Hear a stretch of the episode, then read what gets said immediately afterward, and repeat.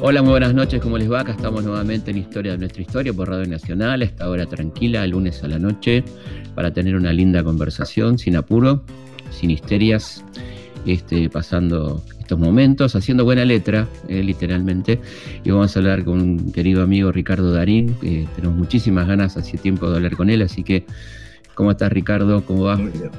Muchas gracias. por suerte. Gracias por la presentación. No, la verdad que muchas gracias este, por estar.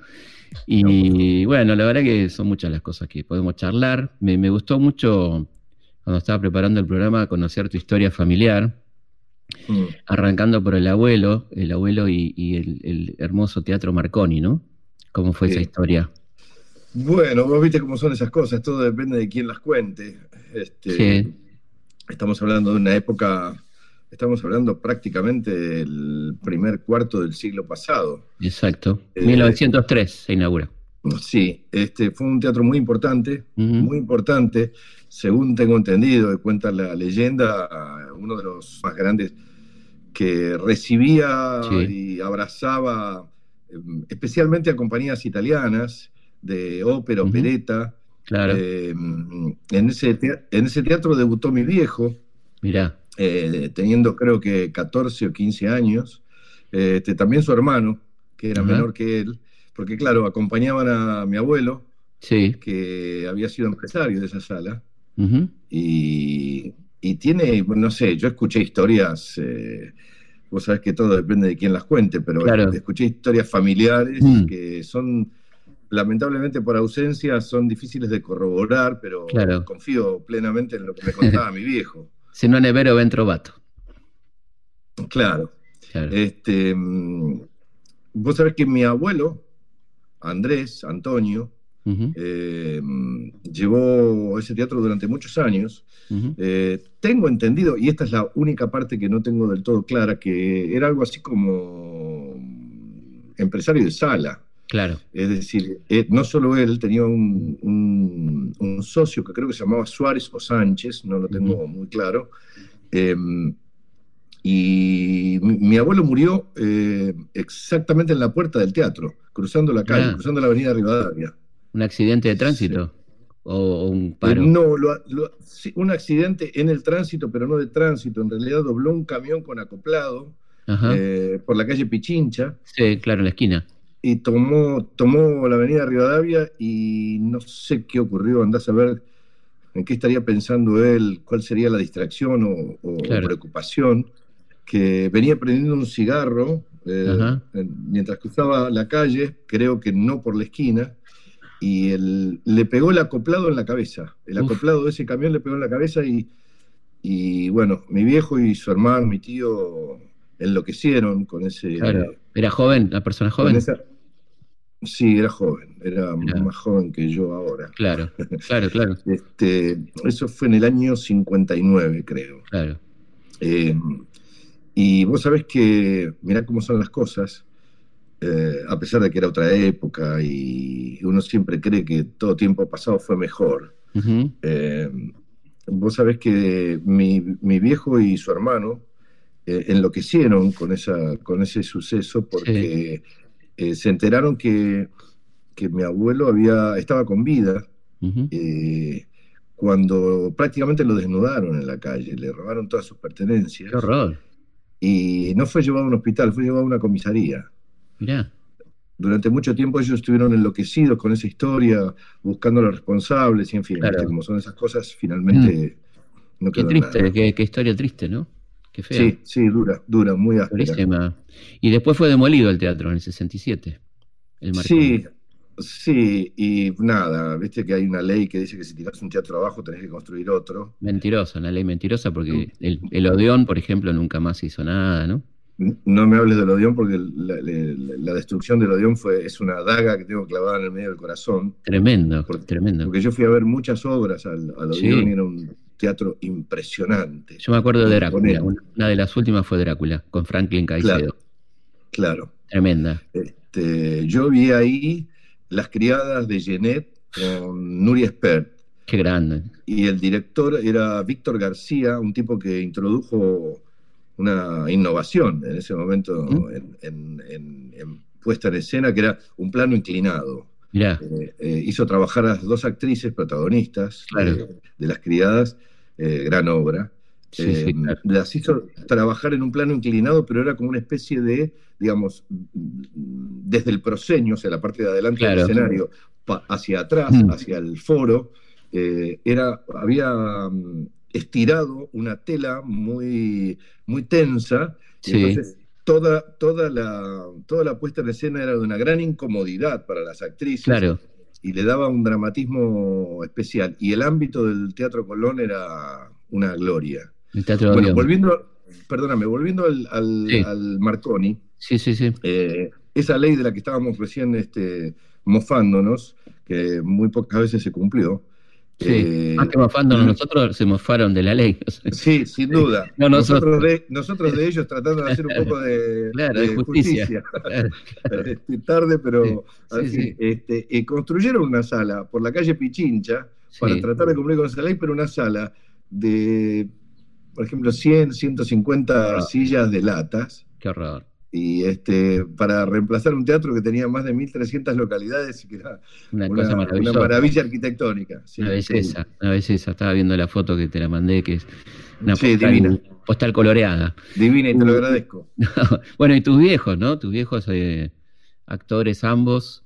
Este, mm. Estaba leyendo un poco la historia de tu viejo, muy loca, una historia que fue aviador, que fue... Ahí no sé si es cierto esta historia de, de Europa, ¿no? Cuando estuvo en Europa, que Mm. que tuvo, fue guardaespaldas de De Gaulle, dice ahí.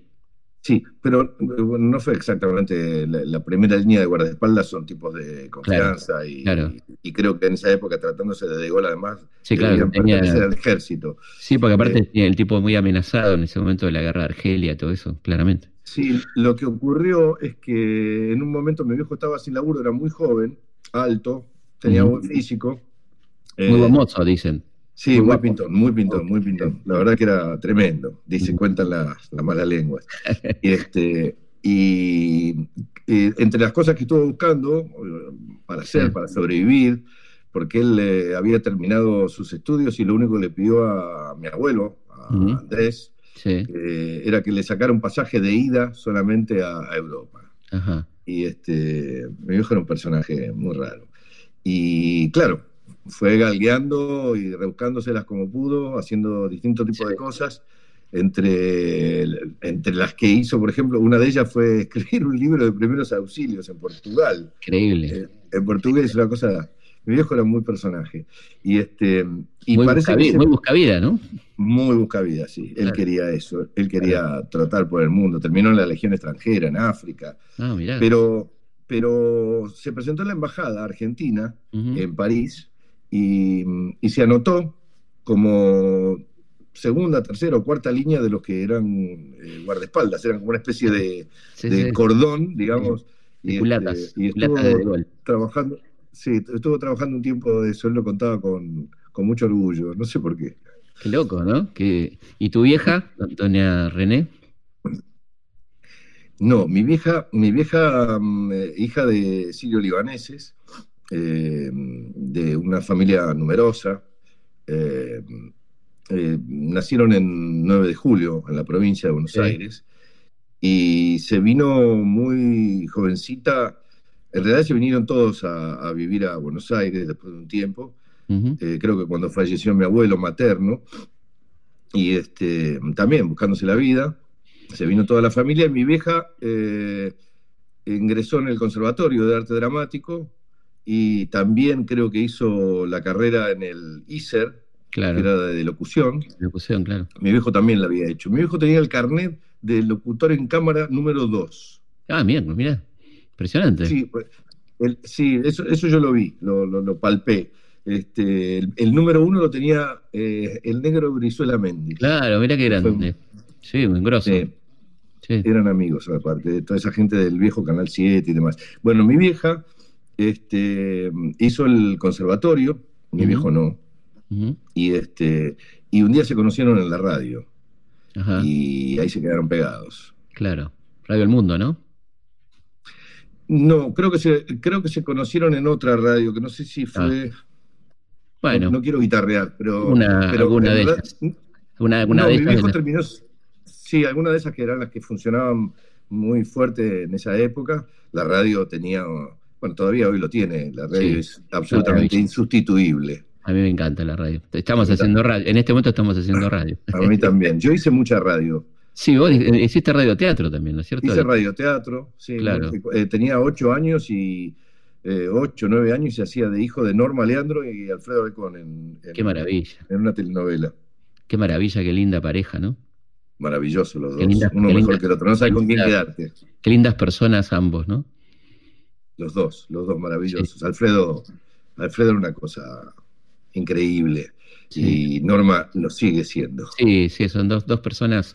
Tuve la suerte de, poder entrevistarlos y te das cuenta de la calidad humana, ¿no? Cómo transmiten.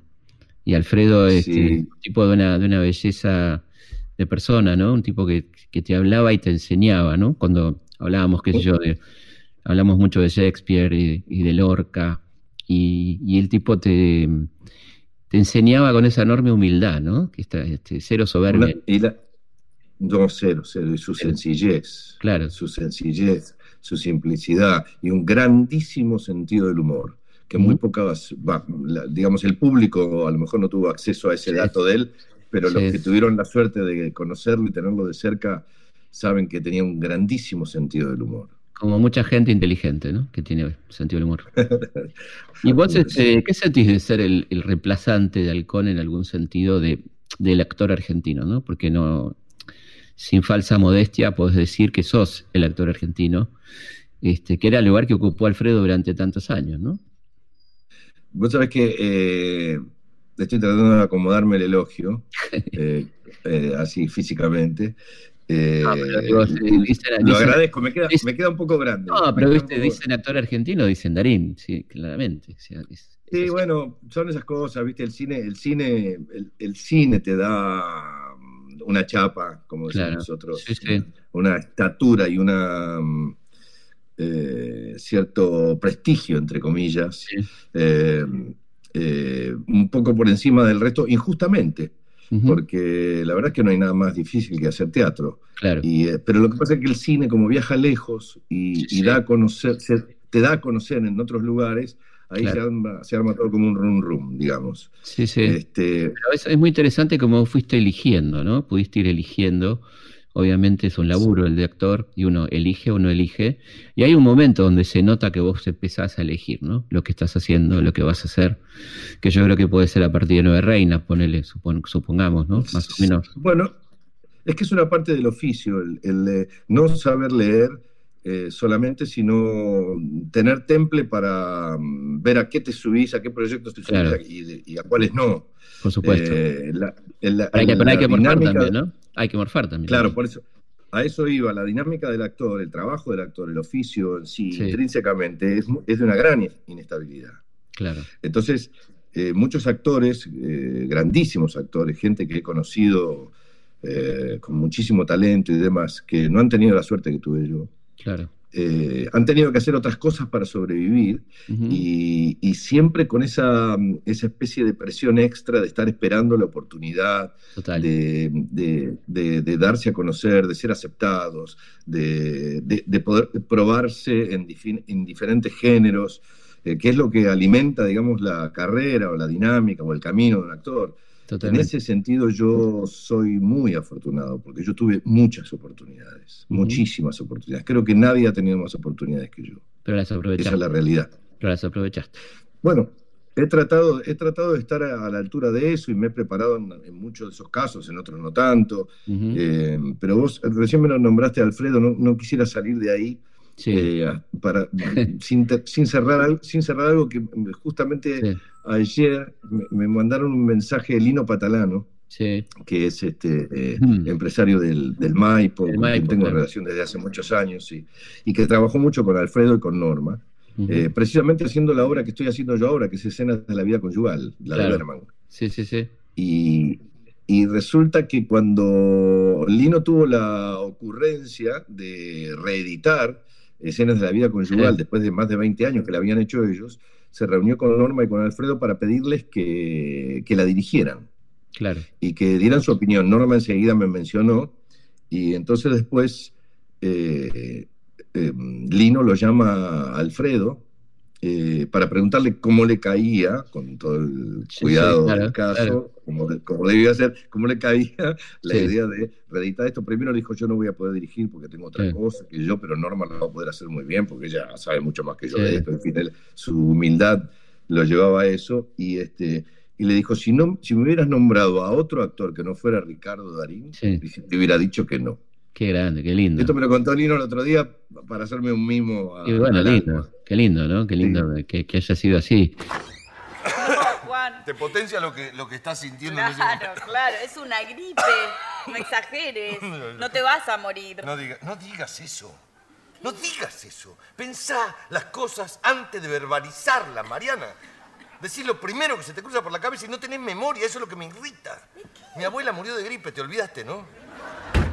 No, estaba pensando en Norma que además fue. Suena, suena, un poco pedante de mi parte, pero no Pero no, pero, pero bueno, ya sabemos que no, no va por ahí la cosa, ¿no? Este, no, estaba pensando que lindo lo del el vínculo con Norma en, la película, ¿no? La madre de la novia, qué, cosa tan potente. El, hijo, el hijo, el hijo de la, el hijo de la novia, el hijo de la novia. La, madre era, la madre era ella. Eh, ella era la madre. Y qué, qué momentos impresionantes que tiene esa película, ¿no? Qué cosa tan potente, ¿no? Es que sí, la película tiene un guion que está muy bueno, fue muy bien dirigida, tiene un buen elenco de actores, muy buen elenco. Pero si vos tenés la suerte de laburar al lado de Norma y de Héctor Alterio. Claro. Este, ya está, ¿no? Ya está. Y, es, y es, es un team, ¿viste? Es un, es un equipo sí. en el que tenés que ser muy burro para no aprender algo. Es increíble, ¿eh? Ni se da cuenta de que no está en casa. Yo la veo mucho mejor, como más contenida. Por otro lado, vos ya no podías más, papi. ¿Viste la sonrisa que te puso apenas te vio? Sí. ¿En serio, eh? Sí, ahora le dice a todo el mundo que soy un boludo, hasta los mozos. Escuchame, no es ella la que hablo, es esa enfermedad. Mm, siempre fue así, papá, siempre. Antes por lo menos era un poquito más privado. Pero bueno, lo que pasa es que ella siempre quiso tener un hijo abogado. ¿Qué tiene de raro? Normal en cualquier madre, ¿no? Mi hijo el doctor. ¿Vos te acordás de la...? Además eso es de otra época, papá. Mirá si viviera ahora. A mí me va mejor que a muchos profesionales que conozco. Vive ahora. Podríamos llevar la victoria un día de esto, ¿no? Sí, sí, sí. Viste cómo son los chicos, papá. Yo igual le digo. Hola. Hola. Sandra, ¿qué pasó? Pues, cálmate un poco. Vengo de ver a mi vieja. Estoy llegando, estoy a dos cuadras. Chao. Yo me acuerdo de, de, ahí es ganancia. Me acuerdo de ella en La señorita de Tacna, cuando ella pasaba de, una hermosa joven a una, a una anciana de 100 años con un pañuelo nada más. Sí, un pañuelo en la cabeza. ¿Te acordás lo que era eso? Que era? Qué, impresionante. Sin nada, sin nada, impresionante. Yo la vi varias veces, La señorita de Tacna. Qué, impresionante. Y en el Blanca estaba, Exactamente. Eh, estaba pensando que, vos te, te, gusta mucho el teatro, ¿no? Sos, sos teatrero. Sí, muy.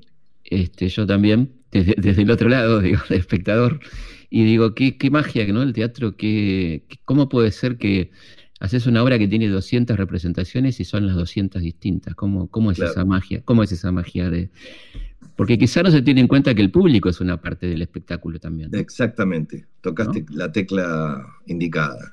Eh, lo que ocurre es que muchas veces suena a, a chamullo. A demagogia, a demagogia. a demagogia cuando los actores hablamos de la importancia de lo que es la audiencia, lo que es la, platea, lo que es el, público.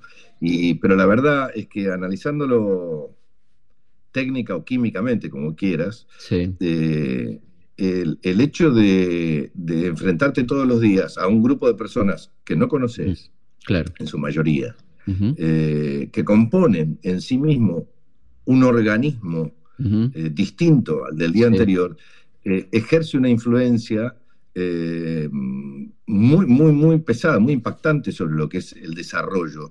Porque en realidad el teatro, cuando lo analizamos así, abuelo de pájaro, es la construcción de climas. Total. Sí. en ese clima es donde la audiencia hace su trabajo y, es muy notorio, además. Eh, de la misma forma en que no es lo mismo una función en un día mm, eh, así despejado como el de hoy, o una función eh, con una lluvia torrencial afuera. Claro. Todo esto influye en el ánimo generalizado. No nos olvidemos que es una reunión impensada entre un montón de personas bajo un mismo techo muchas de ellas no se conocen entre sí, Claro. y, este, y a jugar un juego. Eh, hay, hay unos tipos arriba de un escenario eh, que nos van a hacer creer que son otras personas y que tienen un conflicto determinado, Sí, sí. y los que estamos abajo, los espectadores, vamos a jugar el juego de creerles De en la medida en que lo que están haciendo Sea nos parezca creíble. que es apropiado. Que es apropiado, claro. Y, este, y no, y Claro. pensaba que, que por ahí un tipo disconforme te, te arruina una obra, ¿no? Sin Alguien. duda. Sin duda. ¿Te ha sin pasado? duda. Sí, sí, me ha pasado, me ha pasado. Boludos nunca faltan. Eh, afortunadamente, afortunadamente siempre hay algún estúpido que cree que el centro del universo pasa por su ombligo Claro, claro. y se quieren quedar con no se sabe qué cosa. ¿no? Claro, La pregunta es qué está haciendo ahí. Ese Pero segundo sí, de, protagonismo ridículo, digamos. Sí, es, es- es la menor, por supuesto, la menor cantidad de veces. Eso Claro. es un caso así fortuito. Pero de cualquier forma sí ocurre. Ocurre, ocurre. Estaba pensando este, hasta, hasta cuánto un, un actor está pendiente del público. No, decía, pensaba hasta cuánto este, un, un- un actor está pendiente del público, ¿no? Mientras actúa. Hasta dónde podés estar pendiente o, o- o cómo es eso, ¿no? No. Eh, yo no diría que es estar pendiente. Hay como una percepción espacial Claro, y temporaria, eh, en donde lo que sí percibís desde arriba del escenario es si las coordenadas están alineadas o no. claro. Eh, porque se pueden producir desajustes. Eh, lo, que, lo que baja del escenario, lo que, lo, lo que llega a la audiencia, pega una vuelta, atraviesa o no, Claro. estamos hablando de los mejores casos, Sí, sí, sí. atraviesa a ese grupo de personas con sus propios problemas, sus propias almas, sus pensamientos, sus sentimientos, pero vuelve al escenario. Claro. Eh, de ahí que habrás escuchado muchas veces decir, sobre todo a quienes han tenido la suerte de hacer una comedia eh, en un escenario, que la risa, la carcajada de una audiencia, de una platea, es como una ola, un tsunami que te atraviesa Claro. y que te, y que te, te desparrama. Eh, los ingleses, muy sabios a la hora de hacer eh, comedia, elevada comedia, Sí, sí. este, lo que dicen precisamente es que de lo que hay que cuidarse es de eso, que la buena comedia es no abrazar la carcajada, no dejarse llevar, porque lo que ocurre es que también te puede, te tuerce la muñeca y te empieza a, a rediseñar lo que es la dinámica de la función. Claro, porque por ahí la querés torcer para ese lado y no es. O, o- o te tirás de cabeza como si fuera un alambrado en una cancha de fútbol a festejar con la tribuna y, y te Claro. equivocás muchísimo. No, y además, así como la gente tiene sus días y sus humores, también el actor tiene sus días y sus humores, por supuesto. Sin duda, llegás, digamos, Claro. lo ideal sería dejar todo debajo del escenario para poder entrar, entre comillas, virgen al, escenario para prestarle tu cuerpo a la composición de un personaje, pero no siempre se consigue eso. Bien. Y lo, y lo que te cuento de lo de la risa como, como un extremo, eh, también ocurre del otro lado, digamos, eh, una pausa eh, dramática sobre el escenario, eh, absorbida por una audiencia atenta, Sí, eh, y enfocada, eh, es de una densidad inimaginable. claro. Eh, eh, ahí tenés que luchar contra la emoción, porque en realidad está siendo un vehículo para, para lanzar una emoción y el, el cuidado y el, que hay que tener es no dejarte arrollar por esa emoción porque te puede desbordar. Claro. Y también está la posibilidad de que te tientes de risa, ¿no? Que te, que te pasen Sin cosas. Sin duda, todo el tiempo te pasan cosas. Claro, claro, porque digo, también hay códigos con el, los compañeros, este, cara, gestos, olvidos, este, Sí. el, mor- el morcilleo, ¿no? Todas esas cosas. ¿Sabes qué pasa? El teatro es peligroso. Claro, El teatro es peligroso porque está ocurriendo ahí. claro. y va a quedar en nuestras mm, cabezas, en nuestras memorias, en nuestras retinas y nada más. Entonces, es, eh, tiene ese vértigo, ¿no? Tiene el vértigo de lo, de lo efímero Claro, eh, y, es peligroso. Yo siempre lo, lo- lo- lo tomo con muchísimo respeto. Eh, le he faltado el respeto. Cuando era muy joven eh, he formado parte de algunas situaciones en donde era prácticamente una falta de respeto porque nos hemos tentado. eh, estar tentado durante un minuto, un minuto y medio sobre el escenario es una eternidad. claro, es mucho, claro. Sobre no todo hay si, forma de salir de ahí. si no da, ¿no? Si, si- si la situación No, no, no. da, claro. No, Claro. si, no, si, no, si no da es mucho más gracioso porque, porque estás a cargo de la barbaridad que está sucediendo y, y eso es dificilísimo de controlar. Ujú, Dependés mucho de la, de la generosidad de tus compañeros, Claro. de que alguien te rescate. Te pens- pensaba en esa linda publicidad que hiciste de, de- de Quilmes, de cruzar a tomarte, a comerte una pizza a Guerrín, y digo, ¿cómo, Sí. cómo, cómo tramitas eh, la fama, ¿no? Que en tu caso es una fama muy potente, ¿no? ¿Cómo la, cómo la llevas? Esto de, de- Yo la llevo bien. de extrañar un poquito de ir a comer una pizza de Dorapa, por ejemplo, ¿no? Pero vos sabés que yo me llevo bastante bien con ese tipo de cosas en realidad, en general, porque no, no me he privado nunca de nada. Eh, corres algunos riesgos, pero son riesgos amables, Claro. al fin y al cabo. Sí, claro. Eh, pero, pero creo que si uno se cercena o se clausura este tipo de posibilidades, se está perdiendo una parte muy rica, muy nutritiva, que es el contacto más allá del laburo con, con la gente, ¿no? Claro. Eh, los actores somos observadores, debemos serlo. Sí, sí. Eh, y, y el ejercicio de la ciudadanía te permite observar eh, 360. Claro, totalmente. Claro. Entonces, si te, si te quedas enclaustrado, como estamos todos ahora, Sí, sí, sí. yo, eh, yo estoy aprovechando esta oportunidad para observarte. Porque, Claro, claro. Está viendo a alguien. por, si me toca hacer de, por si me toca hacer de Felipe Piña en algún Pero cómo no, pero cómo no. Vos sabés que este, te digamos, yo había pensado en vos para hacer algo gran hecho, ¿no? Cuando Mario no, no, no podía, me hubiera encantado. Sí. Hubiera estado buenísimo. Nos hubiéramos divertido mucho. La, la tercera temporada, yo- digamos. Vos no yo podías creo que porque sí. estaba justo con un laburo en España, no me acuerdo qué era, pero esto hubiera Sí. estado muy divertido. Hacemos una pausa y seguimos charlando con Ricardo Darín. Se nos pasó la primera media hora volando, así que enseguida seguimos aquí en Historias de nuestra historia. Historias de nuestra historia. Por Nacional. Seguimos en Historias de nuestra historia.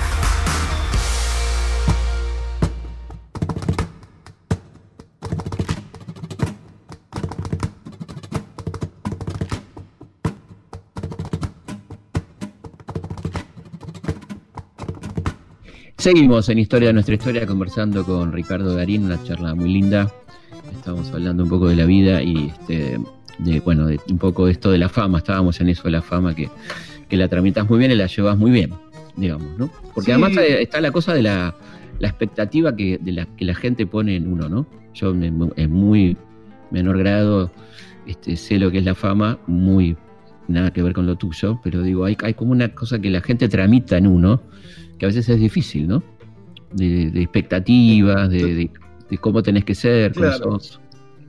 Hay un depósito, bueno, de eso hablan mucho los cómicos, por ejemplo. Mm, Eh, yo he tenido la suerte de ser amigo de algunos de ellos, no muchos, y, este, y- y establecí una especie de patrón común entre ellos, que es que la gente acostumbrada a que los cómicos hacen reír y están a cargo de, de que nuestro estado de ánimo Claro. esté elevado, sí, cuando los encuentran se los cruzan en la, en la vida privada, por la calle, que yo, piensan que el tipo tiene tres naranjas en la mano y una nariz colorada permanentemente. claro. Y paradójicamente muchas veces lo que ocurre es que te encontrás con un cómico, son tipos más bien taciturnos ujú, y claro, reflexivos, ujú. este, salvo hay algunas otras excepciones, por supuesto, sí, sí, pero, sí. eh, pero, pero y sí, porque hay como una especie de demanda, un depósito de expectativa en que eh, respondeme a lo que a mí me gusta de vos, Claro, porque claro. si no, si no chillo. Tal cual. Sí, sí.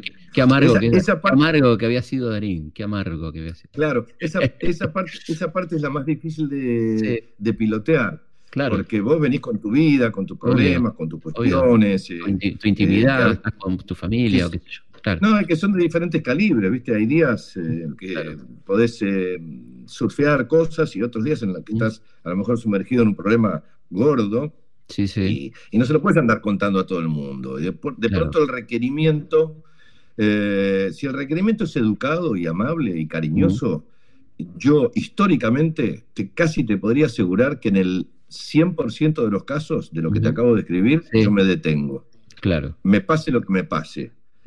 Porque soy de ponerme en el lugar del otro. Total. Eh, soy confidente además, porque si tengo poco tiempo o tengo un problema o lo que sea, lo comento. Sí, sí, sí, sí, está bien. Eh, ahora, cuando el requerimiento tiene cierto tono medio intempestivo, arrogante o soberbio o maleducado, Ujú. eh, puedo contestar mal también. claro, está bien. Es, un derecho. Es un derecho. Derecho Es un humano. derecho. Sí, sí. La falta de educación es algo que me- normalmente me pone, me- me- no me pone bien, me pone mal. Claro. Que- Quería preguntarte por tu, por tu vínculo tan lindo con España, ¿no? Cómo nace este vínculo y Sí. se dieron una serie de casualidades, y una cantidad de películas estrenadas al mismo tiempo, ¿no? ¿Cómo fue esa historia con España? Sí, fue muy raro. La verdad es que fue muy raro y todavía no tengo un diagnóstico así del que pueda hacerme cargo, pero tengo una suposición, no es más que una suposición. Sí, Eh, yo Mm. creo que nos llevamos bien desde el primer momento, fue como una especie de amor a primera vista. Eh, El tal vez momento, porque... el primer momento sería Nueve Reinas, ponerle el primer momento. Más o Eh, menos. Sí, fue la, zona, fue la zona de Nueve Reinas, el hijo de la novia. Claro, ahí está. En claro. realidad yo tuve la inmensa suerte de, de ser presentado en sociedad con dos trabajos muy distintos entre sí. Claro. Entonces eso para un actor, como si, si tuviéramos una, una carpeta con nuestros trabajos para poder presentarlos, Sí. eso es ideal. Y Sí, con dos personajes, dos personajes antagónicos, ¿no? Un turro y un tipo divino. Claro. Entonces Era, eso, era- eso- ¿no? Ah, eso era- te, da, es como si tu- tuvieras una, una paleta de colores que ofreces claro, claro. y a ellos les gustó mucho, mucho. Ujú. Eh, Nueve Reinas es una película de culto en España. Bueno, es una película de culto por donde anduvo, porque, Sí, está porque muy bien. Fabián hizo un grandísimo trabajo Sí. con esa historia. Este, pero se transformó en una película de culto durante muchos años. Yo recuerdo cosas que eh, chicos que me paraban por la calle en España y me, me recitaban de memoria frases de la película. Usted sabe muy bien que esas estampillas no valen nada. Quiero decir, las verdaderas sí. Pero lo que le está vendiendo a Vidal. No, hombre, no seas pesado. Ya está, terminó la función. Estás frente a mí, te estoy escuchando. ¿Quieres ofrecerme algo? Pues hazlo ya o vete a la mierda, que me queda poco tiempo y muchas cosas por disponer. Y yo te juro que te saco el hígado por el culo y te lo voy a traer de vuelta. ¿Con quién mierda te crees que estás hablando?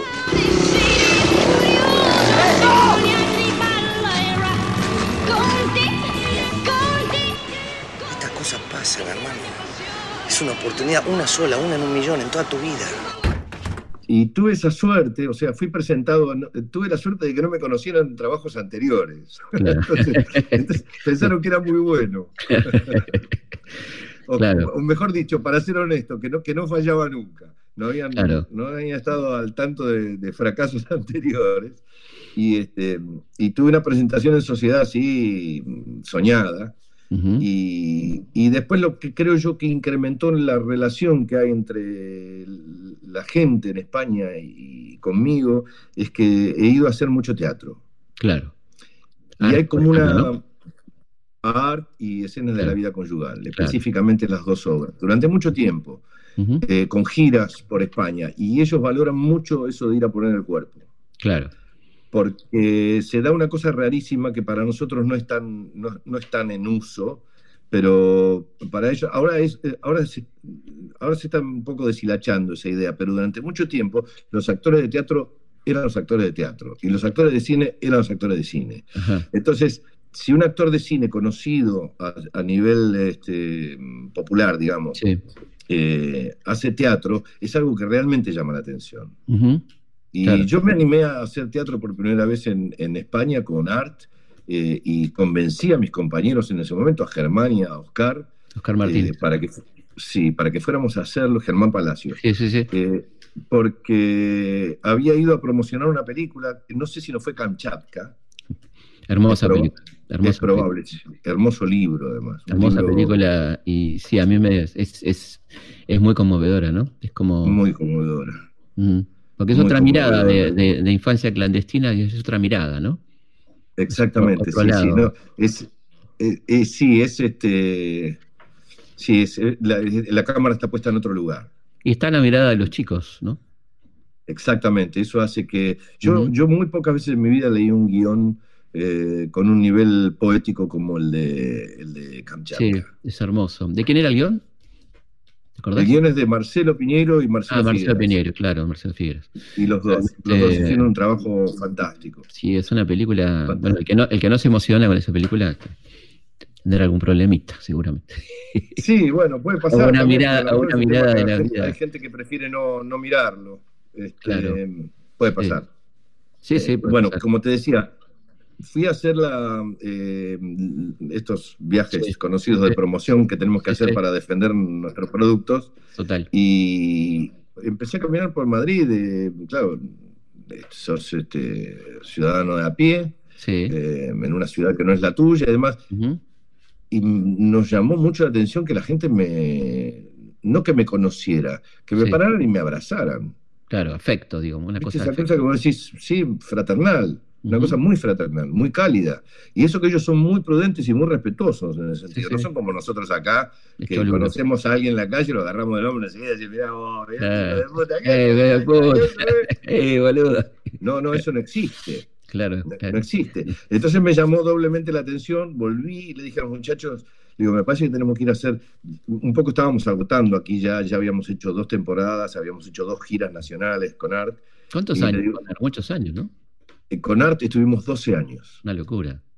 Sí, sí, pero es que es una obra Sí, maravillosa, es perfecta, es perfecta. Es una comedia en donde te reís muchísimo, te divertís muchísimo, pero tiene una profundidad, Pensás, cala, pensás mucho. sí, cala muy hondo, cala muy hondo. Es una, es un, eh, esa mujer, Yasmina Reza, su autora, estaba iluminada cuando escribió eso. Y eso, y por ejemplo, hacer una obra 12 años, ¿qué te pasa cuando no te cansa? Te, te- te- eh, ¿Qué pasa con, con repetirla tanto? Y, Mira, eh, yo siempre tengo como una especie de fórmula interna que es cuando me enamoro de otra obra que, que leo, que, que llega a mí, eh, empiezo a sentir que lo que estoy haciendo está cumpliendo su, su- ya su ciclo. Y la verdad es que leo mucho teatro. Claro. Y he leído mucho teatro y, por- y por supuesto esto no significa que no haya obras que, que- que no me gusten, ¿sí?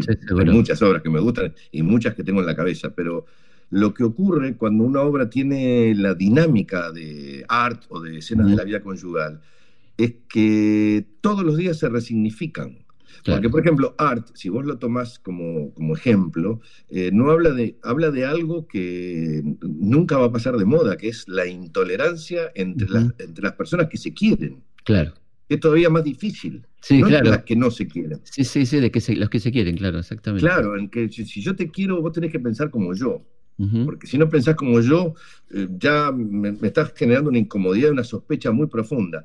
Sí. Entonces, es un, es un tema que nunca va a pasar de moda y, que, y que se resignifica todos los días eh, frente a las realidades, ni hablar.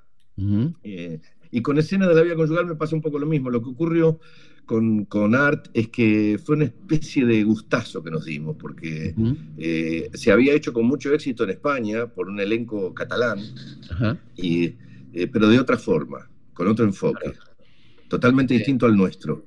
Al punto tal que cuando arribamos nosotros para hacer nuestras funciones, eh, nos miraban como si estuviéramos locos. Claro. Porque, porque decían, pero ¿cómo? ¿Estos tipos de dónde salieron? ¿Qué vienen a hacer acá? Si esto se acaba de hacer acá con muchísimo éxito. ¿De, qué- Sí, sí, de sí. qué están hablando? Claro. Y mm, tuve oportunidad de hablar con un, un crítico de teatro de esa época, este, que después de un tiempo me reconoció que él pensaba que estábamos locos y después se dio cuenta de que nuestra versión era totalmente distinta y eso la, la revalidaba, digamos. ¿Cómo construís un personaje? ¿Cómo haces para construir personajes? Has hecho personajes muy distintos, de todo tipo, ¿no? Mm. Este, estábamos hablando de, de víctimas de terrorismo de Estado, después hiciste también de un oficial, ¿no? En el, el caso del Sí. aviador. Este, ¿cómo, cómo, ¿Cómo te metes en esas pieles? Mira, no es siempre de la misma forma. Eh, en gran medida dependés de un poco de los aportes del director, de las pautas establecidas, de cuál sería Ujú. el análisis previo, de cuál fue la lectura, qué es lo que más te movilizó del texto o Sí. del conflicto en cuestión. Pero yo creo que básicamente para no ser plomo hay como dos vías de acceso a la construcción de un personaje. Sí. Una es la sensorial, eh, que yo te diría, para decirlo de una forma simple, es empezar a investigar adentro de uno cuáles son los puntos en común con el personaje Claro. y ver, y o, o mejor dicho, es al revés el camino, es inverso, ver qué hay, qué hay de ese personaje que pueda estar adentro tuyo para escarbarlo. Esa es una posibilidad. Y después la, otra, la otra gran vía de acceso a la construcción de un personaje es empezar a construirlo, pero de otra forma. Eh, hay exigencias de personajes eh, que de alguna manera te allanan un poco el camino. Nosotros los espectadores somos, somos muy infantiles en ese sentido y creemos que una gran construcción de personajes cuando hacemos una, una transformación física, una Ujú. metamorfosis, Claro. eh, que hoy en día con los avances de la técnica y de las posibilidades que hay, eh, hasta lo puedes truchar. Totalmente. Eh, Lo más difícil es construir un personaje sin que se note y, y lograr, para mi gusto, ¿eh? esto es mi opinión, no quiero decir con esto que sea la verdad, Sí, sí. eh, lograr que nosotros, espectadores, no veamos al actor. Claro, claro. Que no, No se vea Darín. Que no sea Darín. la actuación. No sea Darín, sino que sea el personaje. Vos sabés que a mí me acusan últimamente, me aparecieron muchos detractores, afortunadamente. Y, y sí, porque es, importantísimo. es importantísimo. Hay que tener detractores. Sí, tener claro. detractores. Fundamental. Este, porque te renuevan, te renuevan el, pH. Sí, Lo claro. vas, lo vas renovando. Sí, sí, sí. Este, que precisamente me acusan de eso. Darín siempre hace de Darín. Claro. Probablemente porque yo no soy muy amigo de las transformaciones físicas, no me, no me tapo un ojo, ni me saco todos los dientes, a menos que el personaje lo requiera, por supuesto. Este, si tenés que hacer un tipo que hace 30 años que vive en, la montaña solo y que no tiene con- conexión con la civilización, sí, seguramente no tenés la dentadura bien, el pelo tiene que estar desprolijo, tenés que tener una barba. Es decir, Me, acordaba de, de, de Lawrence- la famosa anécdota, me la contaba Norma, ¿no? A Leandro, Mm. la de Lorenzo Olivier, que mm, Dustin Mm. Hoffman le contaba que estaba por hacer un personaje y que había ido un loquero para, para imitarlos. Y, y el, este, este turro le dijo, ¿no probó con actuar? ¿No? Sí. Bueno, En realidad yo la conocía, yo esa, esa anécdota la conozco en relación a una película que se llamó Marathon Man, en donde Ajá, trabajaron claro, juntos claro, Hoffman claro. y, y Hopkins, eh, perdón, y Lawrence Olivier. Y, este, y, Uno hacía y de, que de- el- de el ¿te acordás? Hacía de un, de eh, claro, sí, hacía del ángel de no sé qué, el, el- que le arruinaba el diente. el nazi, Sí. el nazi hijo de puta. Resulta que lo que yo sabía era que, como el otro hacía un maratonista, parece que el viejo estaba caliente porque lo estuvo esperando un rato largo para rodar. Cosa que, ocurre- cosa. que ocurre. cosa. Con los, jo- con los actores jóvenes pasa eso, Claro. sobre todo los del método, que viste, van y si se tienen Claro. que cagar a trompadas en la escena, van y se hacen cagar a trompadas antes, que yo, parece que el viejo lo esperó, lo esperó que diera dos o tres vueltas al Central Park y cuando llegó le dijo, ¿no se le ocurrió probar con actuar? Claro, claro, está buenísimo. Claro, bueno, pero- pero es un poco, pero es un poco eso, ¿no? Este, Sí. La cosa de la, de la actuación, como bien decís, que, que- Sí, igual se lo dijo, igual se lo dijo con mala leche, porque Hoffman dio acabadísimas pruebas de, de su, Sí, no, no, de su talento, ¿no? absolutamente, Pero, pero sí es cierto que es el enfrentamiento de dos estilos distintos. totalmente. Y eso, eso tiene que ver con lo generacional también. Claro, sí, sí, porque te das cuenta estos, estos tipos que son actores eh, de raza, que se dice, ¿no? Mm, Eh, sí, bueno, yo, yo vi una cosa muy linda de, de Pacino en el Actor Studio. sí. que fue uno de los pocos tipos que fue al Actor Studio a dar una clase. Muchos iban a, a ejercer su vanidad, digamos, ¿no? Y el tipo fue a dar una clase, o sea, habló, dio una clase de teatro, ¿no? Que me pareció muy generoso, muy lindo, ¿no? Esto de, de decir, bueno, ya que estoy acá, este, les voy a dar una clase. Aprovecho. claro.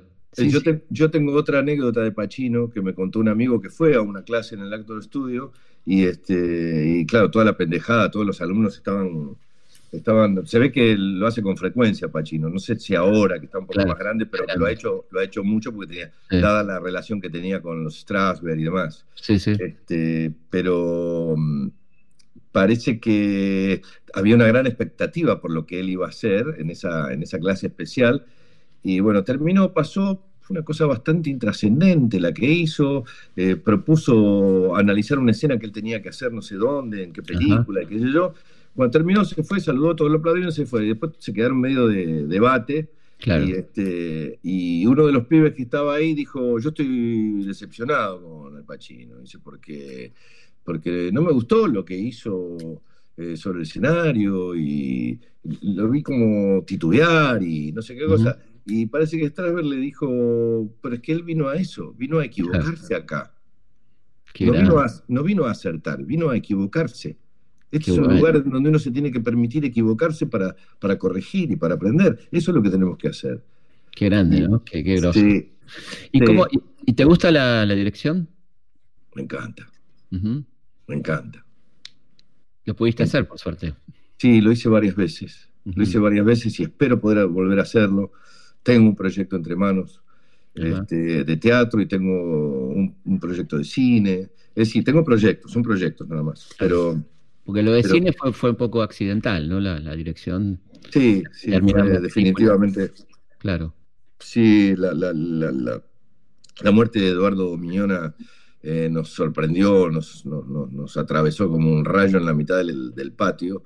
Claro. y, y- y la verdad es que había que ponerle el pecho y terminar ese proyecto porque lo habíamos empezado juntos y ya estaba muy emplazado, ya estaba muy levantado, eh, había actores convocados, este, locaciones, la producción ya se había puesto en marcha, en fin. Este, él había tenido la extraordinaria delicadeza, no sé cómo llamarlo, de no participarnos de su dolencia, de su enfermedad. Claro. Eh, quizá para ahorrarnos la angustia y el sufrimiento. Solamente su mujer, Graciela, sabía lo que ocurría y algún íntimo amigo, que no era mi caso. Eh, éramos amigos, él, él fue muy, él fue muy benefactor conmigo, siempre me convocó en, en- Ujú. en- en muchos sentidos, Sí, para sí. la radio, para publicidad, para, para el cine. Eh, era un ser admirable, muy cálido, muy cálido, muy amiguero. Y, este, y bueno, ocurrió eso y tuvimos que ponerle el pecho a la situación para llevar el proyecto adelante y, me siento orgulloso de haberlo hecho. Y sí, la verdad que sí, ¿no? Que, que- Más allá, más allá de que yo en ese momento no me sentí, la- honestamente te lo digo, no me sentí absolutamente calificado para hacerlo, pero era, era una cuestión secundaria que yo me sintiera o no calificado, había que hacerlo. Por eso lo llamé a Martino Dara, quien sí sabía que estaba calificado para dirigir Claro. un largometraje y le dije, acompáñame en esta porque dije que sí y ahora que lo estoy pensando no puedo dormir.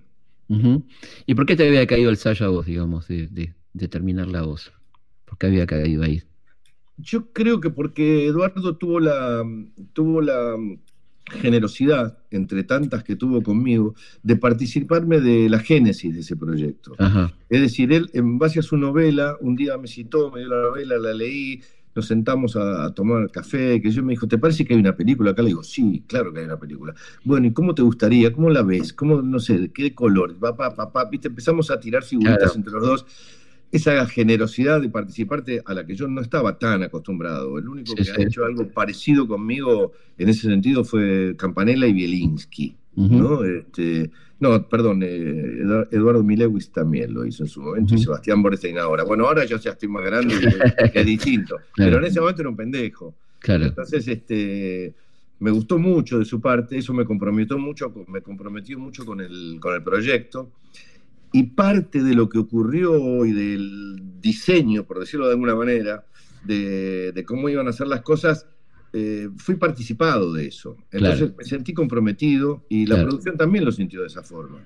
Ujú. Y como todos los rubros estaban ocupados, director de fotografía, vestuario, magia, por todos amigos de él, que eran también amigos míos, Claro. fue como nos miramos entre todos y dijimos, vamos a hacerlo por él.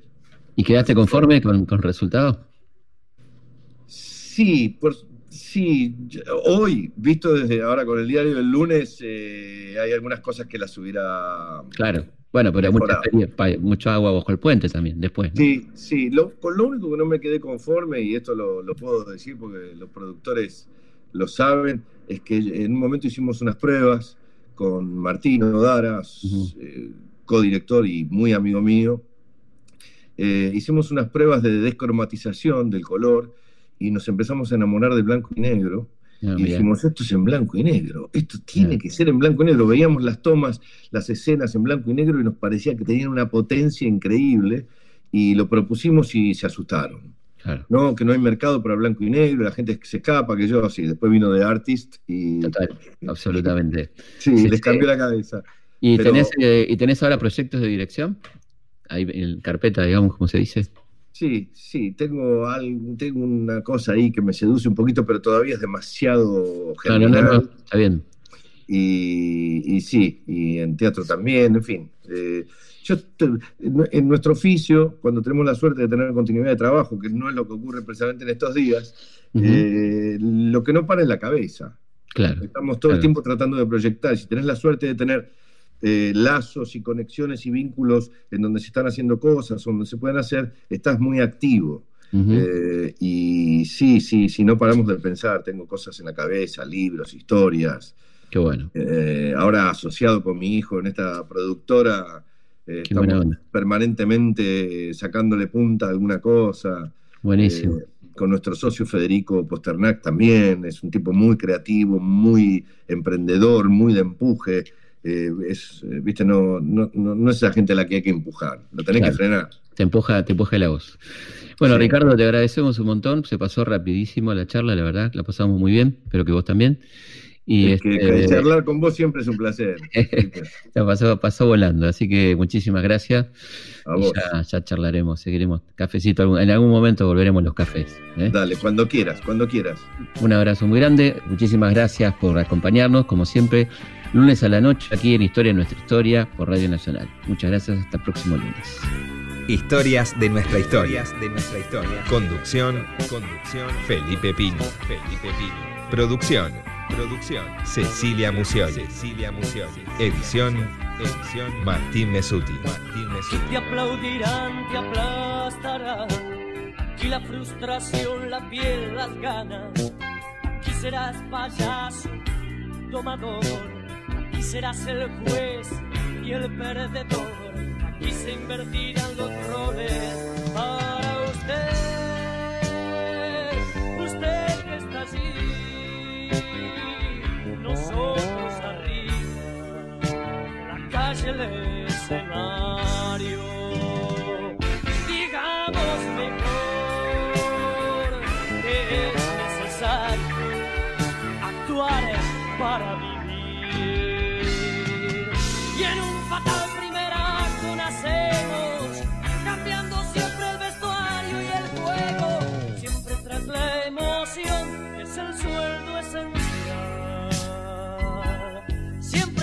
noche y las mesas de café. Hackeamos inteligencia como el peón al rey. Hackeamos inteligencia, la hacemos canción.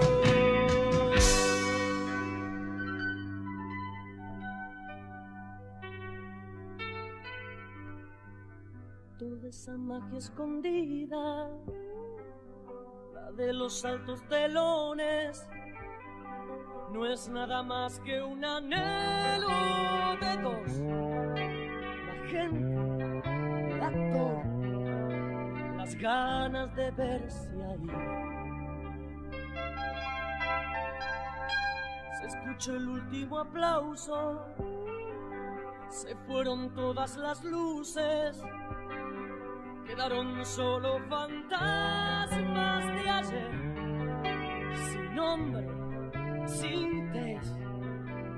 Mañana quizá esté el. Te aplaudirán, te aplastarán. Y la frustración, la piel, las ganas. Aquí serás payaso y tomador. Aquí serás el juez y el perdedor y se invertirán los roles